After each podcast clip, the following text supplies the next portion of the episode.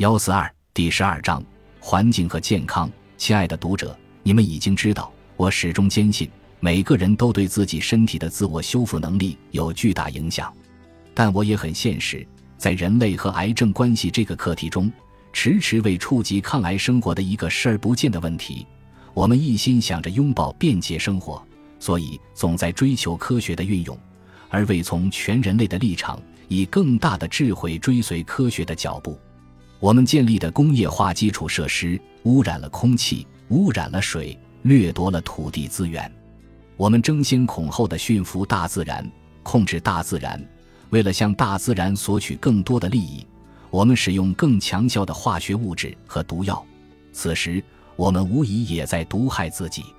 我们生活在处处是化学物质的世界中，已经有几代人的历史了，时间久远，以至于我们已经习以为常。直到灾害降临，方才又意识到它的存在。一七年九月，飓风哈维袭击了我的故乡休斯敦，从此开始影响我们的日常健康。化学品暴露变成了头条新闻，因为我们喝的水、呼吸的空气都染上了毒素。从二十世纪七十年代至今，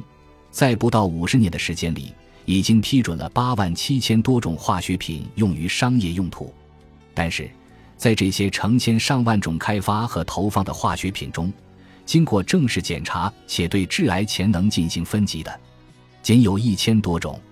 根据世界卫生组织发布的分析报告，在这一千种化学品中，有五百种分级措辞谨慎，需要特别注意；一百二十种为明确致癌物，八十一种为可能性较高致癌物，还有二百九十九种为可能性较低致癌物。但是，除了已分类的一千种之外，剩下的约八万六千种化学品会以不计其数的方式组合变化，速度之快犹如风向变化，被我们吸入、吞噬，深入我们的皮肤。它们的致癌潜能有多大？我们究竟如何捕捉这些无形物质的数据，分析判断是否需将其列入明确或可能的致癌物清单？还有一些化学品可能不会直接致癌。但可能改变我们的人体生物进程，并触发包括癌症在内的重病。我们又该如何处置这类化学品呢？我们根本无从避免接触人造化学物，但仍可以想方设法减轻风险。最重要的是，我们要增强意识：我们呼吸的空气、喝的水、家中摆放的家具、身上穿的衣服、每天穿戴的物品，它们全都有化学物质。一次两次接触化学物似乎是安全的，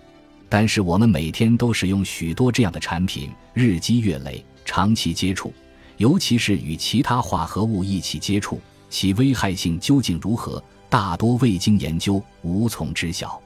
所以，身处这个充斥着化学物的世界中，我们首先要做的就是提高警惕。有些人则选择在当地或全国范围内积极行事。的确。或许意识到这是影响成千上万人的大灾难，才可能会真正改变我们在化学物环境下的生活方式。